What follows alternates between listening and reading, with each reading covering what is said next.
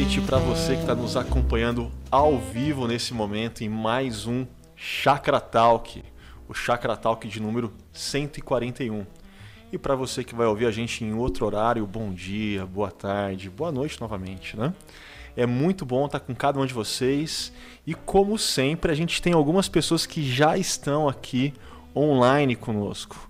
Hoje o Daniel foi o primeiro a chegar. Uh, Noel, é sempre muito bom estar com você. A Aline, o Gustavo, querido amigo. Marisa, Ellen, sempre presentes, dispostas ao serviço. Sumar, Alexandre, a Rosângela. Rosângela, você e a sua família estão sempre nas orações aqui, viu? Uh, Livan, a Paula, a Mari, entre outros que estão chegando. E você que está chegando, você pode estar estranhando o meu rosto, a minha voz, porque você pensou: opa, não era para ser o Ricardo Agreste? O que, que o Ricardo Augusto está fazendo aí? Ah, pois bem, eu vou explicar. Hoje o pastor Ricardo está com um grupo de pastores na pós de plantação e revitalização do CTPI aqui embaixo.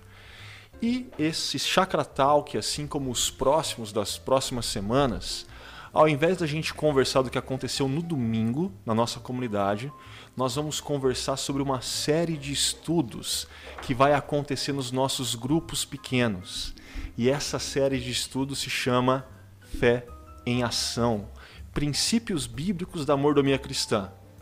Mas eu não posso deixar de dar dica. Se você não ouviu a mensagem de ontem da nossa série Deixando Castelos por um Reino com o pastor Ricardo, não perca tempo. Acabando aqui esse podcast, já fica conectado, coloque essa mensagem para ouvir que vale muito a pena.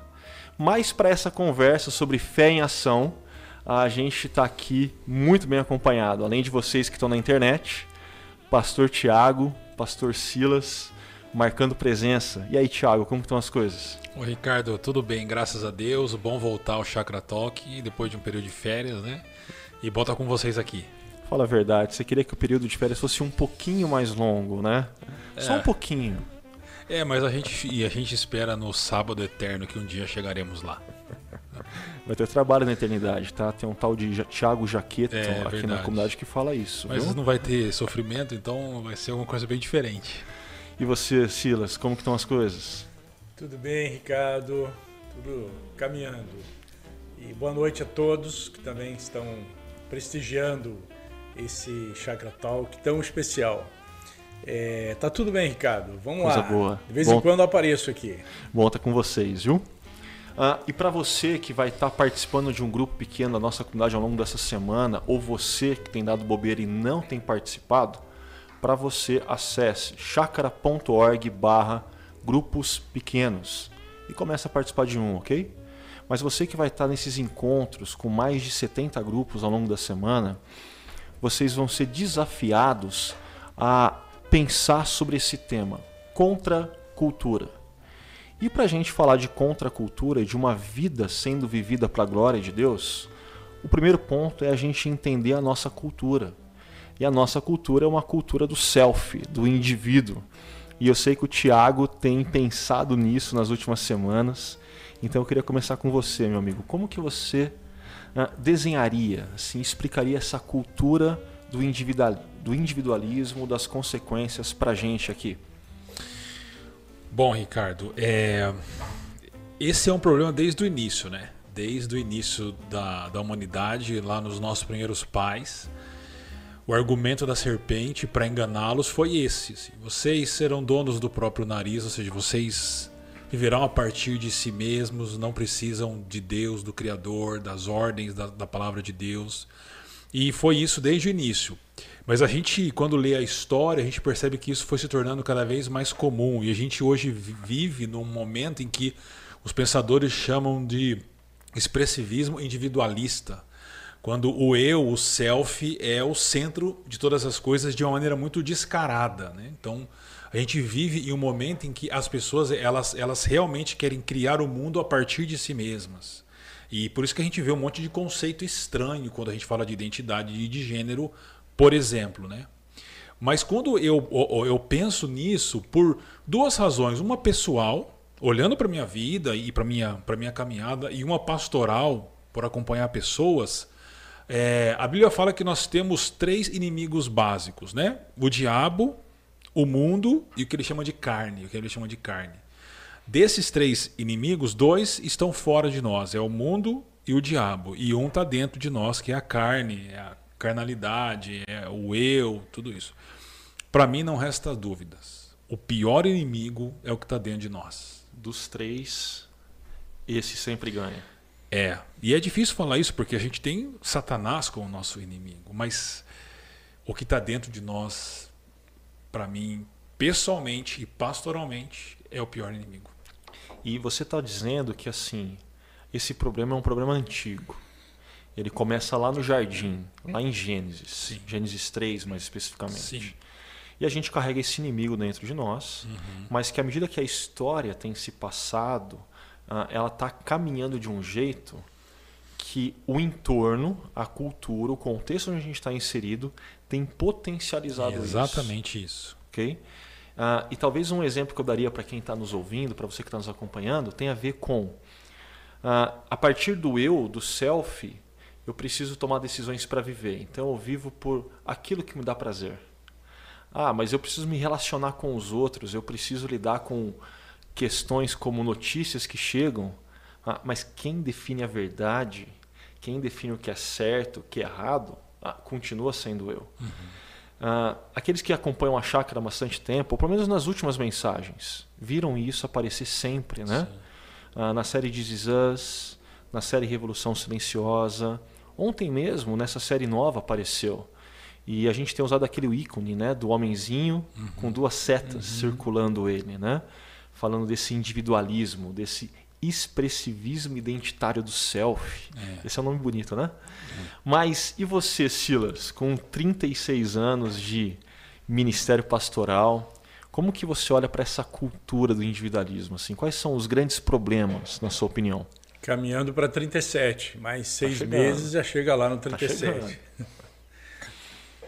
Bem, Ricardo, na, na prática, na verdade, durante todos esses anos de ministério, né, é, o, o, esse individualismo leva muita gente para o gabinete pastoral. Né? E para não falar também do, do, do, do gabinete da terapia. Né? Porque é coisa simples, é coisa simples. Se praticarmos a palavra de Deus e vivemos com a motivação no lugar certo, a, a gente não só tem saúde, mas também gera uma, uma convivência, relacionamentos saudáveis. Né? o, essa, esse contexto de egocentrismo, de individualismo, é, cada um por si, Deus por todos, isso não dá certo. A, a história já mostrou isso. Né? E, como você mesmo falou, a, a gente vem falando através de muitas séries aí, você citou as séries, tem outras tantas. Esse é um princípio para um, uma vida boa, é um princípio ensinado pela Bíblia para uma vida boa. Viver colocando Deus no centro da nossa vida e não o nosso eu ou o outro. Né? Se eu coloco Deus no centro da minha vida e em seguida eu coloco o outro, amar a Deus e ao próximo, né? a, a vida se torna muito mais fluida, mais fácil de, de se viver, vivendo para a glória de Deus.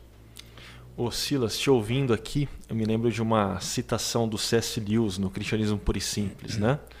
quando ele diz que se Deus está no primeiro lugar, existe uma grande probabilidade da segunda coisa em diante estar no seu devido lugar. Agora, quando Deus está fora do primeiro lugar, não existe probabilidade nenhuma de todas Exato. as demais coisas estarem no seu devido lugar.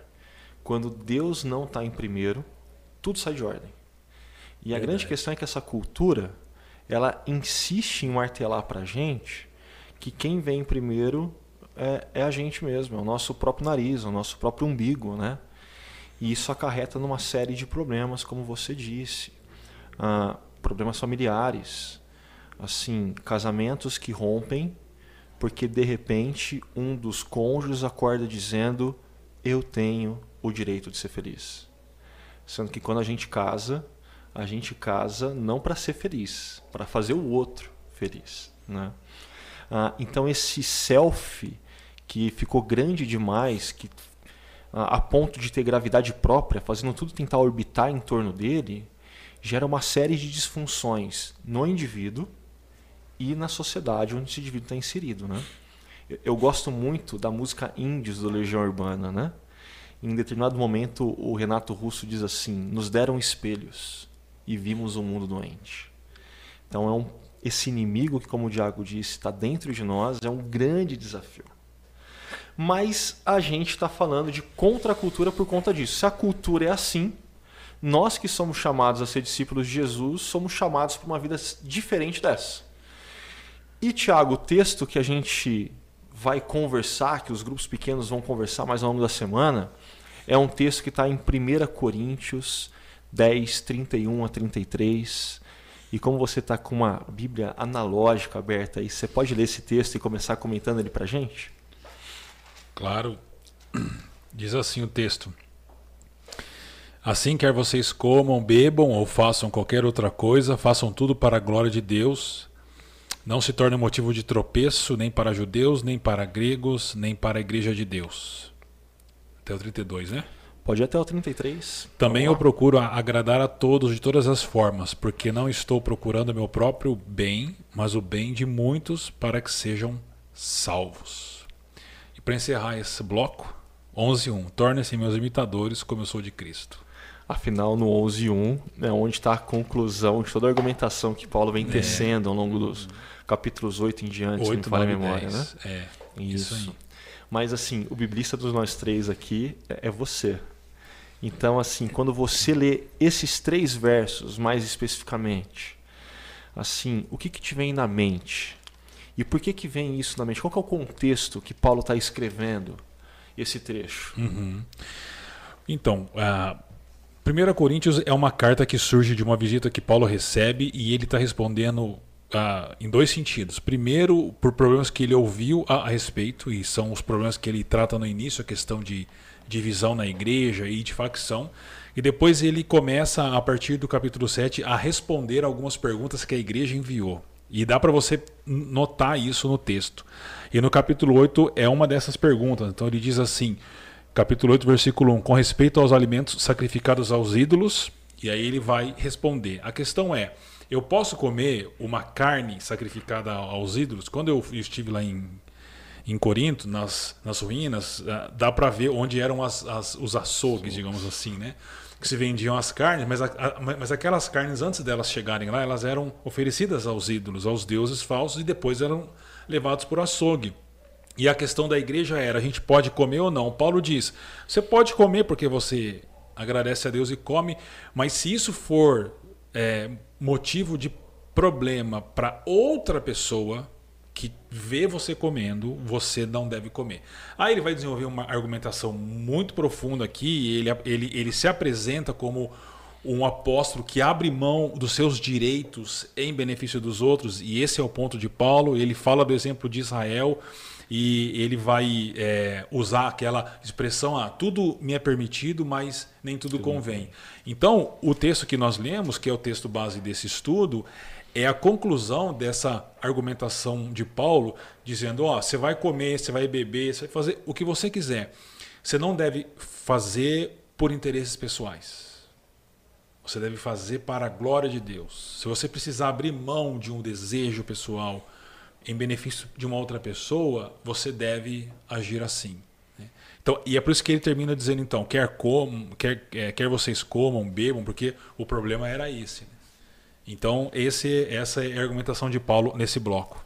E, e é muito interessante, né? Porque assim, é, lá atrás ele está falando que ele abriu mão de direitos. Ele vai concluir falando que as pessoas devem imitar ele lá no verso 1 uhum. do capítulo 11. Uhum. Mas aqui no capítulo 10, no verso 33, ah, ele é bem categórico, né? Eu procuro agradar a todos de todas as formas. Ah, e esse agradar não tem a ver com ah, ele está tentando viver de uma forma que conquiste seguidores ou que seja politicamente correta. Ah, não. Uhum. O que fica claro que tem a ver com é um tipo de vida que está vivendo em benefício dos outros. É, exatamente. Né? E ele vai falar: eu não procuro o meu próprio bem, mas o bem de muitos, uhum. o bem de uhum. outros. Sim. E, e esse tipo de motivação, de orientação, faz com que tudo muda inclusive como você come o churrasco de domingo. É verdade. Né? É verdade. Mas Silas, ah, aqui nos bastidores a gente estava conversando e você citou um outro texto que te lembrou muito esse texto de 1 Coríntios. Sim, Ricardo. É porque ah, muita gente pode dizer que vive para a glória de Deus, mas é só um chavão que ele decorou e no fundo, no fundo, ele vive, até dizer que vive para a glória de Deus, o faz assim uma performance mais espiritual, né? O cara espiritual, porque ele diz que vive para a glória de Deus. Mas é o desafio do dia a dia, quando vem a frustração, quando os seus planos não funcionam, né? Que, que checam a, de fato se a pessoa vive para a glória de Deus. Eu, eu, eu ah, o texto que você é, que eu comentei contigo aqui é o, é o Colossenses 3, é, pode ser o, o, versículo 17, mas o principal é o 23. Perdão, é o 25. Eu não estou enxergando direito aqui, é o 23 mesmo. Né? Ele diz que tudo que, tudo que fizerdes, ou seja, tudo, tudo, e ele está falando aqui o contexto né, biblista, o contexto aqui de família né, e de trabalho, então é de relacionamento, né, pais e filhos, outros, casamento perfeito. e servos e, e, e senhores e tal. No relacionamento, ele diz tudo, tudo, tudo, tudo que a gente fizer, é, faça de coração. É? Faça de coração. Como? Como se fosse para Deus. Ou seja, tem aquela história do violinista que tocou para uma grande plateia e a plateia aplaudiu, ovacionou, foi fantástico, mas uma pessoa não aplaudiu. Terminou ali a, a o, o, show, a apresentação, e o violinista estava triste, estava triste. Isso é uma das historinhas de pastor, tá? Se meu filho estiver usando, ele vai falar isso. Ó, oh, pai com a, com a historinha de pastor aí. E perguntaram para ele, cara, por que você está triste? Todo mundo aplaudiu. Ele falou, uma pessoa não aplaudiu. Mas quem foi o meu professor, o meu mestre? É? Então, se todo mundo estiver aplaudindo e Deus não estiver sorrindo comigo, como recentemente a gente viu no vídeo lá na nossa comunidade, se Deus não estiver sorrindo com o que eu faço, se Deus não agradar-se com o que eu faço, eu não estou fazendo para Deus, eu estou fazendo para os outros ou para mim mesmo, né? E, e esse, esse para mim é um crivo, né? Faça tudo de coração, como se fosse para o Senhor e não aos homens. E ele está falando aqui no contexto de servo, né? Servo fazer uh, um trabalho de obedecer ao seu Senhor e tudo mais, né? E no 17 diz que e quando fizerdes, e, e, quanto, e quanto fizerdes por palavras ou por obras, fazei-o em nome do Senhor Jesus, dando por ele graças a Deus Pai. E é fácil a gente decorar esses textos e, e achar que a gente está vivendo isso, né? Mas a gente é desafiado dia a dia ah, quando o nosso ego é confrontado. Quando o nosso ego é confrontado, quando os nossos planos não dão certo, quando ah, o que a gente queria que acontecesse não acontece. E ah, fazer em nome de Jesus é uma coisa muito séria. Significa fazer para a glória dele, fazer de coração. E fazer de coração me lembra de Daniel, né? Daniel lá na Babilônia. Me lembro de José, que também vai ser alvo do nosso estudo lá para frente, que fazia tudo não pela circunstância, não pelas pessoas, mas ele fazia porque ele queria ver Deus sorrir, né? ou seja, queria agradar a Deus, queria que o nome de Deus fosse é, ficasse registrado na história e não dele. Né? Muito bom, muito bom. Mas te ouvindo, Silas, me vem é, duas questões em mente. Mas antes de levantar essas questões, uh, chegou aqui a Ariane, o Aderval, a Mari, a Paula, a Deia, o Rogério, a Soraya, a Celinha a, a Rosângela Souza, né? Se antes estava a Rosângela Cristina com a gente. E você que nos acompanha, lembra que esse espaço também é seu. Pode usar o chat à vontade para trazer suas perguntas, suas dúvidas, as suas contribuições, ok? Mas vamos lá. As duas questões. Primeiro, apareceu aqui até agora nas nossas falas, e apareceu nessa sua última fala, ah, Silas, viver para a glória de Deus. Inclusive está no tema né, desse estudo, contra a cultura, uma vida vivida para a glória de Deus. Mas às vezes a palavra glória, glória de Deus, soa abstrato demais. Assim. É, o que, que significa viver para a glória de Deus na opinião de vocês? E como foi a sua fala que me levantou a questão, Silas, vou começar por você e aí depois o Tiago ele dá sequência. Pode ser? Vamos lá. Vamos lá. Eu acredito que viver para a glória de Deus é entender qual é a sua missão. Né? Qual a missão que Deus deu a, ao povo de Deus, porque o texto ali termina dizendo Paulo desafiando os, os, os, seus leitores a se tornarem discípulos de Jesus, a, a seguirem a Jesus, a olhar para Jesus como modelo de vida, né? a se espelhar em Jesus. Isso gera uma porção de desafios que nos tira desse mundo uh, egocêntrico, individualista que a gente vive. Né? Então, viver para a glória de Deus é você entender qual é a sua missão. Né? E você é, se pôr a caminho dessa missão. É viver com um propósito de vida uh, que não é, é, ter sucesso, que não é seu nome é, se tornar célebre, né? que não é o, o, propósito de, como foi falado domingo, né?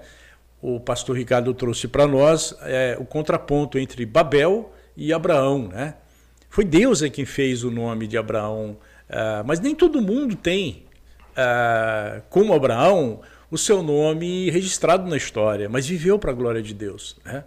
No entanto, o pessoal lá de Cinear, que construiu a Torre de Babel, é, buscava o individualismo, buscava o, o, o, a independência de Deus, é, construir os seus próprios deuses. Né? Então, viver para a glória de Deus, ver se o Tiago concorda comigo, é, é, é, você não ser autônomo, é você viver na página, na pauta que Deus é, tem escrito na sua palavra. Não é subjetivo quando você estuda a palavra e você.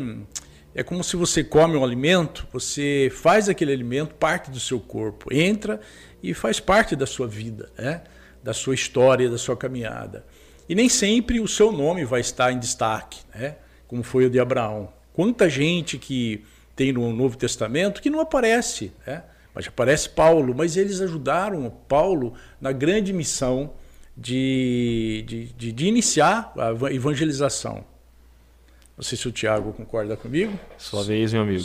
Sim, concordo. Sim. Não, tem como, não tem como discordar. Assim. Eu talvez usaria só outras palavras que. É, porque é, essa é uma expressão é, que pode ser pomposa às vezes, né?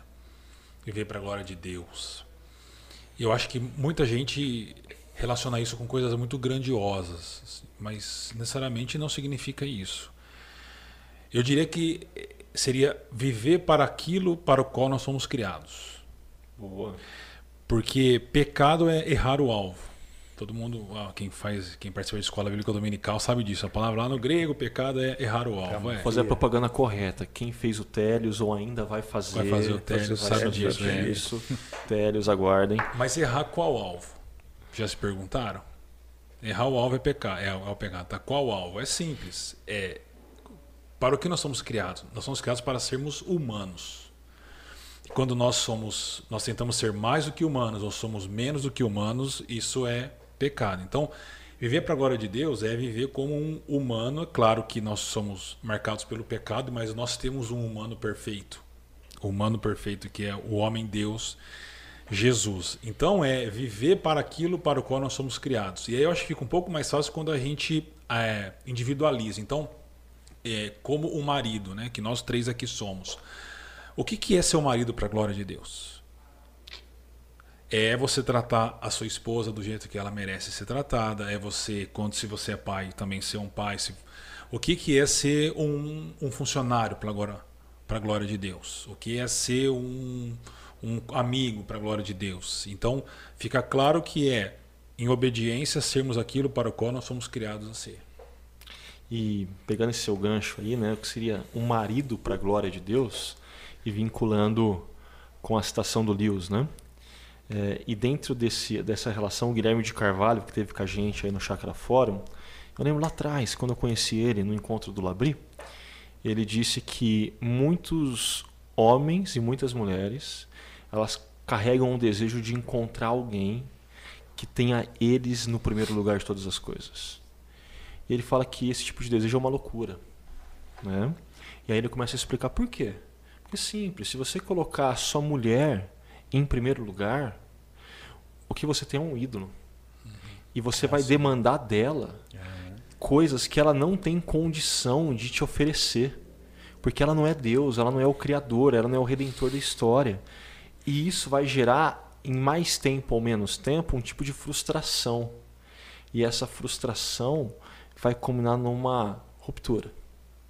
Mesma coisa vale para os homens. Mas quando você tem Deus em primeiro lugar, e aí você encontra alguém, você lembra que você tem que amar como Deus orienta que você tem que amar. Que você tem que cuidar como Deus orienta que você tem que cuidar. Porque Deus está em primeiro lugar, Ele define os parâmetros, os princípios, o como você vai lidar com os desafios no contexto do casamento, no contexto de uma relação amorosa. E isso muda tudo, isso faz bem. Então, viver para a glória de Deus, apesar de ser uma fala às vezes abstrata ou pomposa ou que soa muito religiosa, tem implicações muito concretas no nosso dia a dia, tem, né? Sem dúvida. É, eu lembro de uma série de mensagens antiga, antiga, naquela época que só tinha o áudio das mensagens da chácara. É, Não tinha nem o vídeo, mesmo, né? Mas eu ainda acho que eu tenho esse MP3 em algum lugar. É, e chamava assim: Espiritualidade Outro-Centrada. A arte de viver para a glória de Deus. Era alguma coisa nesse tema. E, e quem está acompanhando a gente, quem vai acompanhar essa série de mensagens, esse estudo e acompanhou outras, vai ver que de certa forma a gente, como comunidade, está batendo nos mesmos pontos. Essa série de estudos, com a série de mensagens, vai dialogar em diversos momentos. Como você trouxe, Silas, assim, Planície de Cinear e a iniciativa Babel tem a ver com uma cultura do individualismo, com uma cultura do self de gente que quer fazer seu próprio nome grande, que quer conquistar fama, sucesso e poder por si próprio. Enquanto em Abraão, em Gênesis 12, a gente tem pessoas que se dispõem a viver para a glória de Deus. Né? Uhum, e isso uhum. muda e muda tudo. Mas a segunda questão que levantou é, é que você falou muito de coração, Silas, naquela sua fala. E eu acho que uma outra marca da nossa cultura, a gente conversou sobre isso no Chakra Fórum também, tem a ver com ser uma cultura dos afetos, do sentimento, né? da, da emotividade. E aí a gente ouve que coração, viver para a glória de Deus, essas coisas estão vinculadas. Não, não seria perigoso a gente confundir viver para a glória de Deus do que com uma série de sensações que a gente experimenta? E, e como que a gente lida com isso? E Thiago, você que foi o cara por detrás do Chakra Fórum, essa eu vou deixar para você. E aí? Desafios de emoções e a gente confundir isso com viver para a glória de Deus ou, ou melhorar a pergunta. Qual que é o lugar do coração quando a gente está falando de viver para a glória de Deus? Essa é uma pergunta bem complexa. Foi mal. Mas eu eu diria que primeiro as emoções, as afeições, elas foram criadas por Deus, Deus que nos deu, então elas não são necessariamente ruins. Mas, em segundo lugar, nós somos pessoas caídas é, e, e, e somos marcados pelo pecado, mesmo que redimidos ainda. Então, eu sempre desconfio das minhas emoções. Eu acho que isso é um exercício assim sábio, sempre desconfiar das emoções.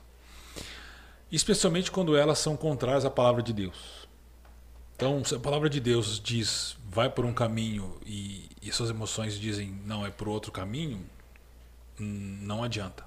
Né? Então elas precisam ser, elas precisam ser submetidas à, à palavra de Deus. Porque eu, eu acho que tem pessoas que vivem no nosso tempo e elas acham que o mundo sempre foi do jeito que ele é.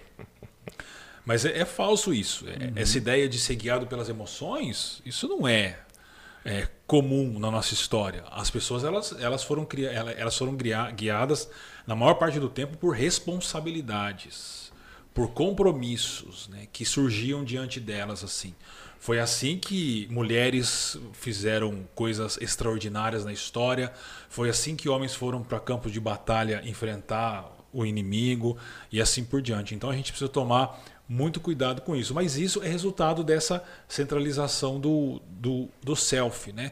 que é consequência de uma construção filosófica é, de séculos, como a gente aprendeu com o Guilherme na, na, no Chakra Fórum, mas também tem assim a, a, a, a potencialização por causa da sociedade de consumo que a gente vive.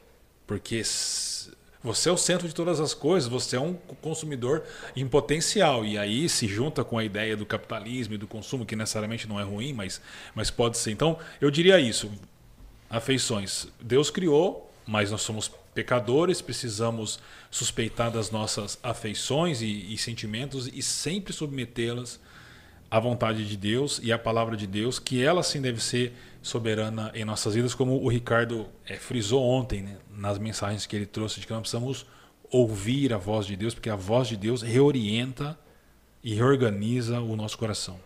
É, nesse contexto aqui, eu acho que aquela estrutura do Simon Sinek, né, que ele trabalha o círculo de ouro, né, onde ele fala do o que, como e porquê, ajuda a gente a discernir, né? Porque para mim o porquê do Simon Sinek é, tem esse diálogo legal com o coração aqui. Uhum. Porque não tem apenas a ver com um sentimento que te leva a fazer algo, mas tem a ver com uma consciência do porquê você faz o que faz e como faz. E, e eu acho que esse texto está nessa direção aqui. Porque quer comais, quer bebais, assim, é, em outras palavras, pode ser fazendo aquele churrasco com a família de domingo. Ah, pode ser tomando aquele bom vinho com a sua esposa na sexta-feira à noite com uma pizza acompanhando.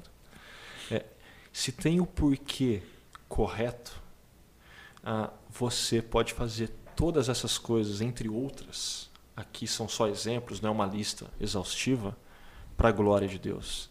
Então tem muito a ver com o porquê, com a consciência do porquê que você está fazendo aquilo, para quem você está fazendo aquilo. Ah, você está fazendo aquilo porque você sabe que aquele tempo do churrasco é uma dádiva de Deus e que você está com a sua família é um presente dele. Então você quer cultivar um bom momento, você quer cultivar boas histórias, você quer servi-los, mesmo você ficando defumado porque passou a tarde inteira atrás da churrasqueira, enquanto estava todo mundo na mesa, mas você estava lá, servindo a família. Ou quando você separa aquela sexta-feira à noite ah, para uma pizza com vinho porque você a semana foi corrida, mas Deus cuidou. Ah, mas eu precisava ter me dedicado mais à minha esposa. E essa sexta-feira à noite é dela. Eu vou abrir um bom vinho, não porque eu mereço, porque ela merece. Ah, eu acho que tem questões importantes aí no nosso coração, né? Ah, que essa ideia do Simon Sinek ajudaria. Mas ó, aqui no nosso chat tem algumas pessoas chegando, contribuindo, mas a primeira não é uma contribuição, viu? Tem um tal de Silas Felipe Gavioli, não sei se você conhece, Silas, que ele está dizendo aqui, ó, estou te ouvindo, pai, e suas histórias sempre são boas. Aproveita, viu? Eu, eu não vi ninguém da minha família nem do Thiago aqui no chat. Você está você tá à frente de nós, viu? Muito bom. Uh, o Gustavo Bessa também está aqui, está deixando uma contribuição. Jesus deixa claro no final de João 5 que enquanto o ser humano busca a glória uns dos outros, ele não consegue ver a glória de Deus. E se busca a glória um dos outros, não é que ele busca a glória do outro, né? mas que ele está buscando que o outro lhe dê glória. Pelo que eu entendi no contexto, está nesse sentido. E, e, é bem isso, porque não tem apenas com uma direção, uma orientação de para quem a gente vive, mas a gente acaba nessa cultura do self se cegando para perceber Deus e eu acabei de ficar na vantagem porque a minha esposa disse que está me ouvindo, apesar de ela estar tá na sala aqui ao lado, né? Então entrei novamente na corrida. Legal. E o Livan também deixa uma contribuição acerca da canção do Renato Russo. O Renato Russo tem uma outra canção que diz: Não basta o compromisso, vale mais o coração. A Bíblia diz: O coração do homem é enganoso. Aqui ele faz um contraponto com o Renato Russo. Mas é bem isso mesmo, viu? Porque esse coração afetivo, como o Tiago disse, ela tende a nos enganar, né? Mas eu estou falando demais aqui e eu tenho bons amigos que estão nessa mesa. Vocês precisam somar mais. E aí, Silas? Vamos então, lá. Se você me permite, eu queria voltar na questão aí de Colossenses 3:23, né? Apesar de no grego ser é, eu não sou biblista, mas eu sei que essa palavra que aparece aqui é cardia, coração, né? É, uma outra tradução para ela, é, por exemplo, a NVT traz assim: Em tudo o que fizerem, trabalhem de bom ânimo. E tem outros que também trabalham com essa questão do ânimo. Né? Concordo plenamente com o que o Tiago falou. E o Livan até trouxe um texto que estava aí na minha mente, que o coração do homem é enganoso. Né? Então, se alguém vai se dirigir pelo seu coração, você está perdido. Né? Você tem que se dirigir pela palavra de Deus. E tem essa confusão da afetividade. Né? Se eu sinto vontade, eu faço. Né? Se eu sinto prazer, eu faço. Se o meu coração. Não, não é nada disso. Né? É, aqui nesse sentido, eu, o, o Tiago pode me corrigir depois aí, o nosso biblista, né? Mas o sentido aí de Colossenses me parece que é fazer para o Senhor significa fazer com integridade, né? Fazer com, é, com, com to, de todo o seu coração, né? Como amar a Deus de todo o seu coração não significa amar com sentimento, né? Significa amar com sua integridade, né? Com toda a sua integridade. Então, para mim tem muito a ver é, é, essa imersão né, no, no, propósito de Deus para sua vida.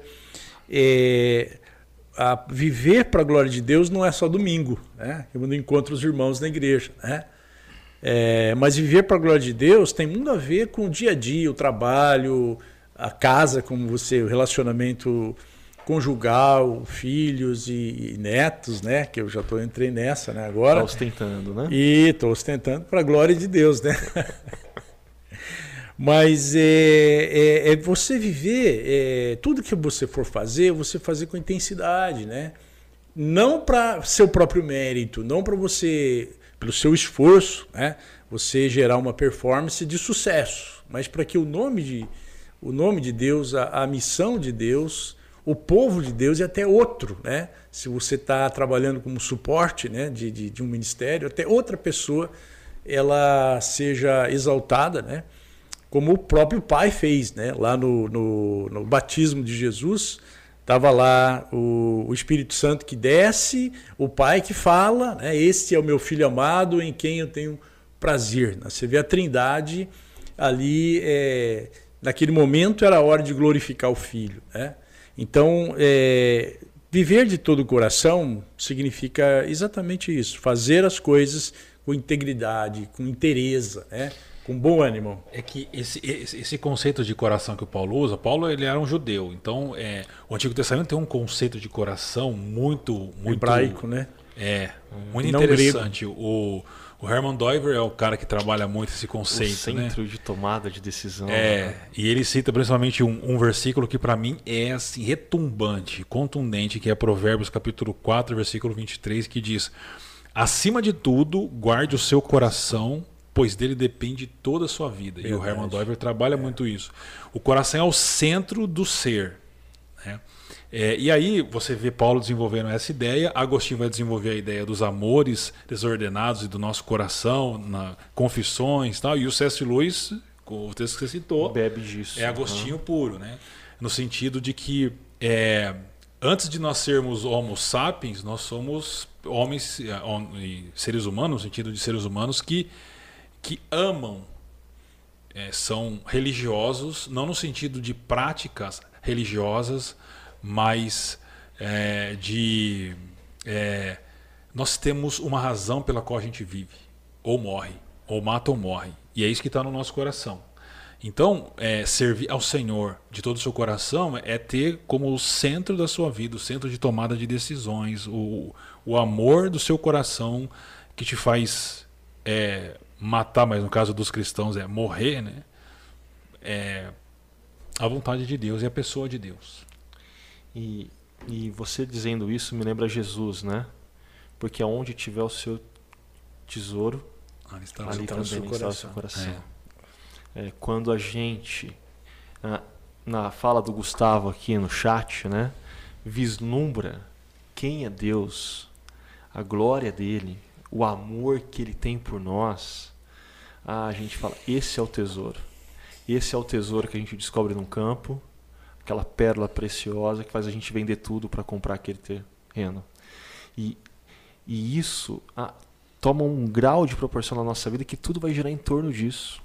Toda a nossa vida, todas as nossas tomadas de decisões, em todas as áreas. E aqui está uma radicalidade que o Silas trouxe. A fé cristã não é uma fé do domingo que impacta a nossa agenda aos domingos. Não.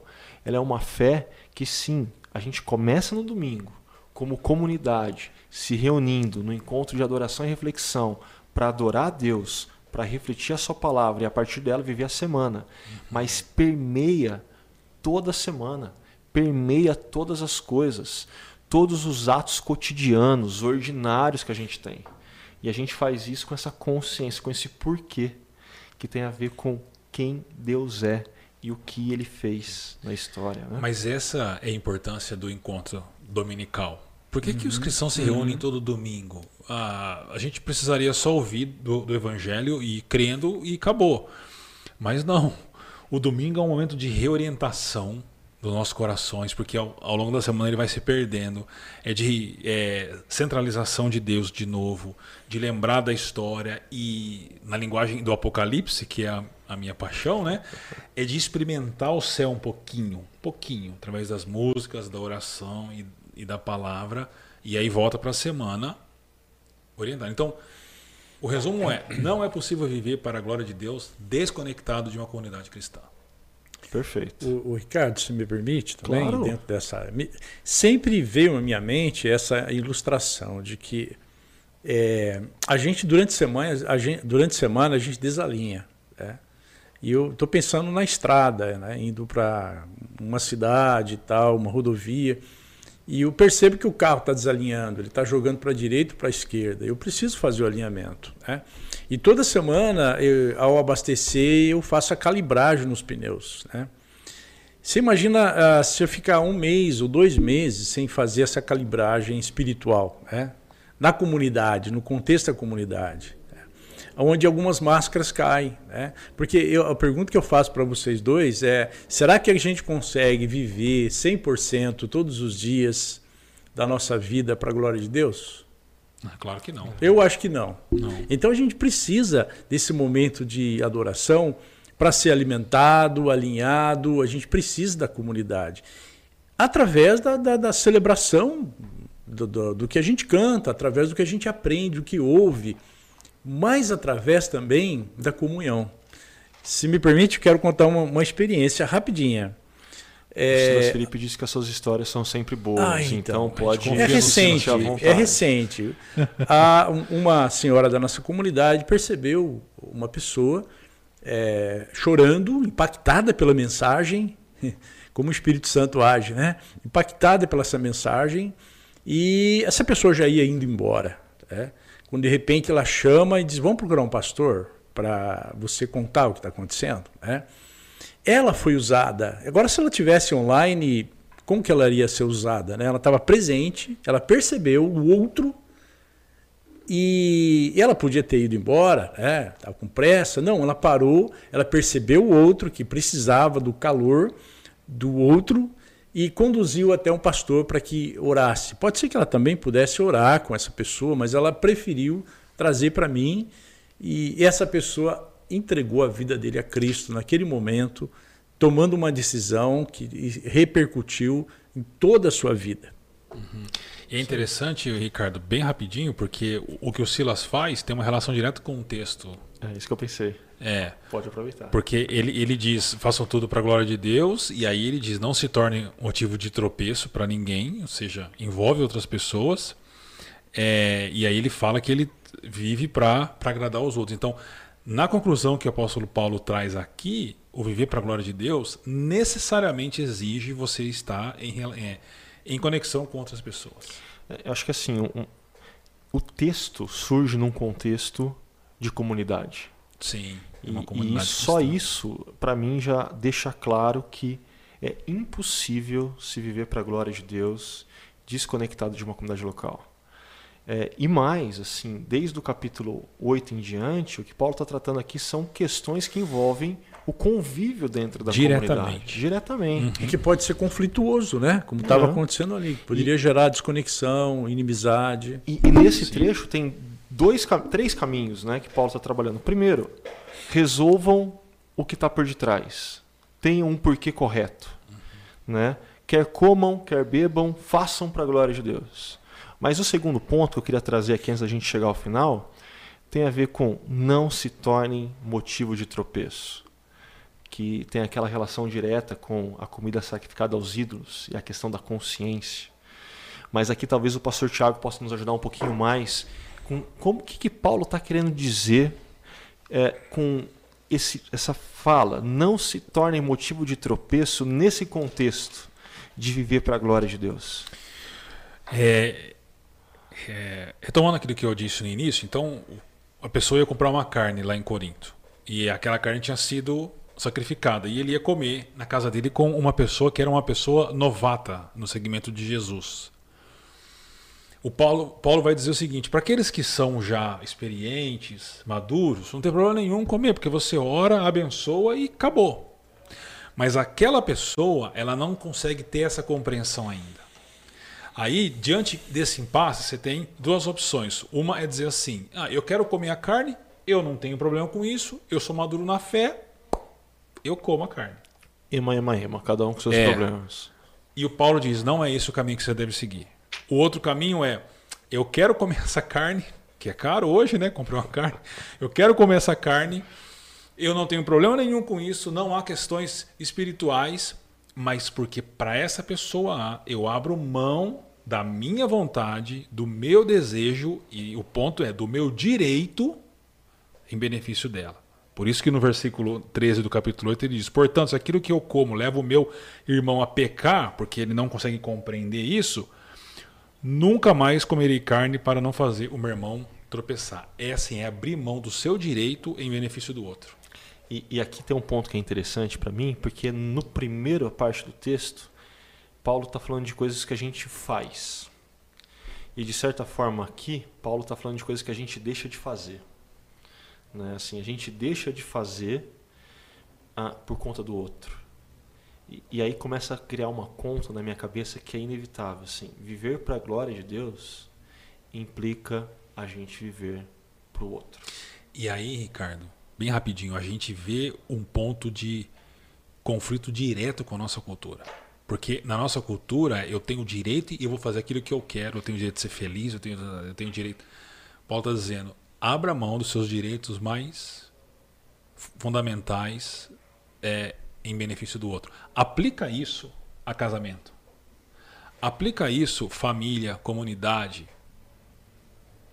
Não, é, é, é radical demais, né?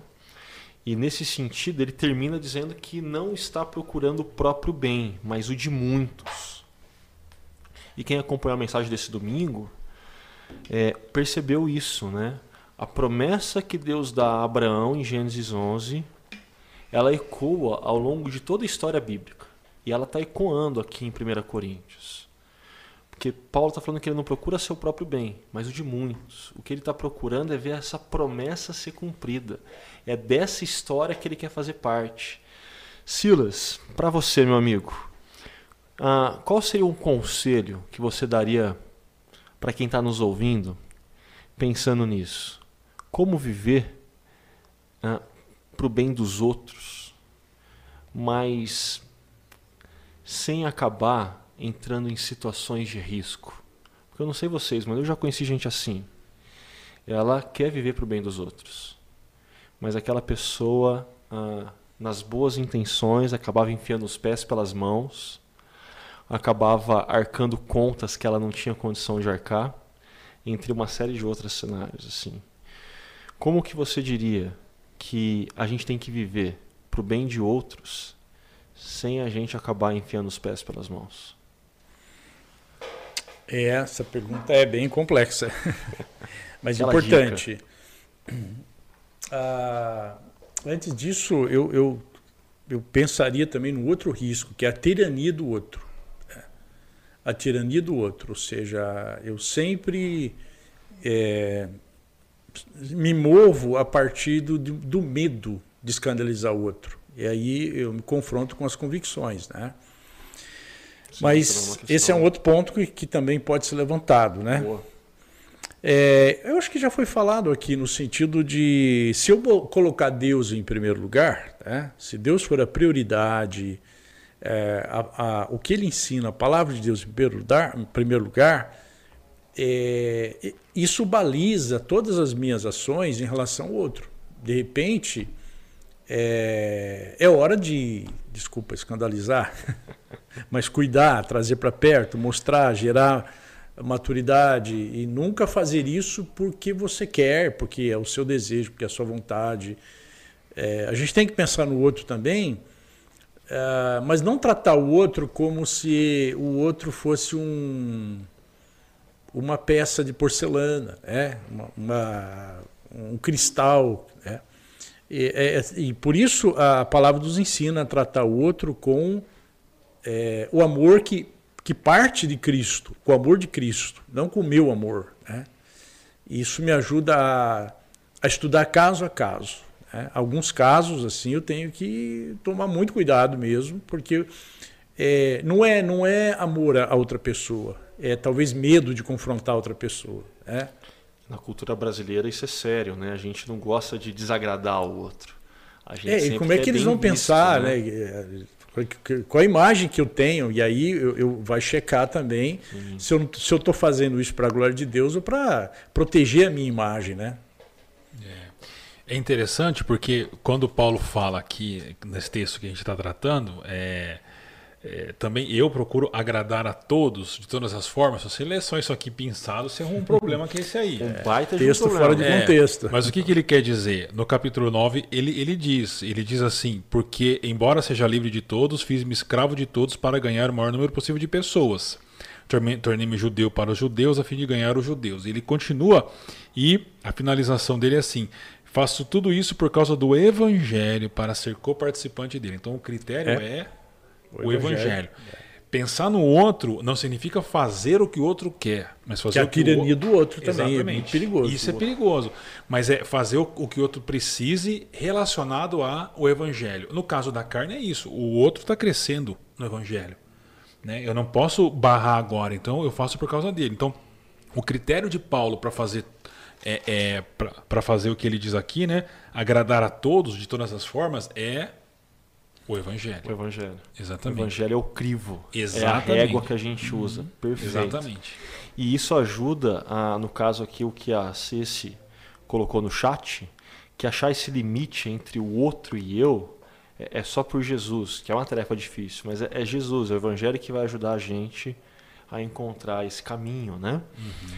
Ah, e tem um comentário da Ellen aqui que eu não posso deixar de ler, que é muito bom. E quem conhece a Ellie sabe que isso não é só um comentário, sabe que isso tem a ver com uma prática dela, né, diária. Ela diz o seguinte: tudo vem do amor que temos pelo Senhor. Quando amamos de verdade, fazemos tudo com excelência, sem percebermos. E glorificamos o nome dele sem perceber também. Fica tudo muito natural. O segredo é nos apaixonarmos por Deus todos os dias. Ai, que bonito. E até aí tá bonito, né? Mas aí ela termina com chave de ouro, na minha opinião citando João. É. E nós o amamos porque ele nos amou primeiro. Fantástico. E quem conhece a Ellen sabe que isso é verdade, né? Entendeu? É. é. Ellen, obrigado demais, viu? Tanto pela sua vida quanto por você compartilhar Amém. aqui nesse espaço. Muito bom. Mas a gente está quase chegando no limite do nosso horário. E eu prometi que eu não ia estourar quando assumi a tarefa de ser o rosto da noite. Nessa, Silas, começar por você. Pensa nesse contexto. Série de estudos, fé em ação, princípios bíblicos ah, para a mordomia cristã, os nossos grupos, nos mais diversos reunidos. O que, que você diria para as pessoas que estão ouvindo a gente aqui e que vão entrar na semana participando de um grupo pequeno, pensando nesse assunto? E aí? Eu diria que eu não perderia por nada participar de eu, eu participo de três grupos toda, toda semana. Né? Cada grupo é uma, é uma dinâmica diferente. Né? Mas eu não perderia por nada essa, essa discussão, porque esse debate em grupo, porque dali saem preciosidades, assim, experiências, saem desafios. Né? Eu acho que, que é, o meu conselho a, a, a vocês que estão nos ouvindo é que se deixem desafiar pelo Senhor. Não tem problema se a gente fica triste com a gente mesmo, é, é natural. Mas se deixem desafiar pelo Senhor nas mínimas coisas, nas, nas mais, nos, mais, nos, nos mais variados estilos de, de, sentimentos ou de comportamento. Se deixe é, é, ser desafiado pelo Senhor. E esses estudos nos fazem isso. Alguns ficam quietinhos, mas eles ficam remoendo, re, repensando e tirando conclusões. Outros falam mais e se, e se expõem mais, mas é importante essa dinâmica dos nossos grupos que traz muito crescimento. E você, Tiago? Qual seria a sua palavra, tendo em mente os nossos grupos pequenos uhum. e o termo mordomia? É, ecoando um pouco o que o Silas falou, muitos têm a reforma, a, a doutrina que a reforma protestante resgatou do sacerdócio universal de todos os cristãos de maneira errada, achando que, ah não, então eu sou um sacerdote, eu não preciso de ninguém. E é exatamente o contrário, é que nós somos sacerdotes uns dos outros. E nós precisamos uns dos outros para aprender a viver a nossa fé na prática e aprender a glorificar a Deus. E, e é muito rico. Eu concordo ah, em gênero, número e grau que o Silas falou. Eu também participo de grupos pequenos ao longo da semana e é muito rico você ouvir as pessoas falando, né?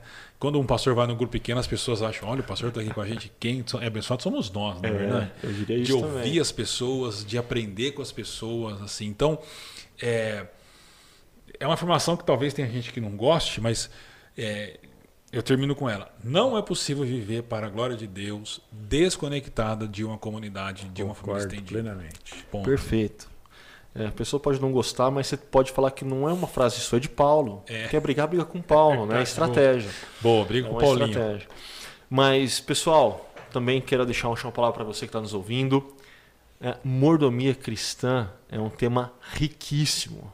Então, essa série de estudos que começa com esse tema contra a cultura, da gente sair de uma cultura do indivíduo centrada no self e viver para a glória de Deus, assim, o tema promete, a série promete. Então, a, participe do seu grupo pequeno. Faça isso com constância. Aproveite esse momento. Se você ainda não faz parte, acesse chakra.org barra grupos pequenos. E de domingo a gente está com a série Deixando Castelos por um Reino com o pastor Ricardo Agreste. No Paineiras, sempre às 9, 11, 19 horas e no Espaço Barão, com aquela possibilidade de um cafezinho do Adélia acompanhando às 10 horas. Não perca.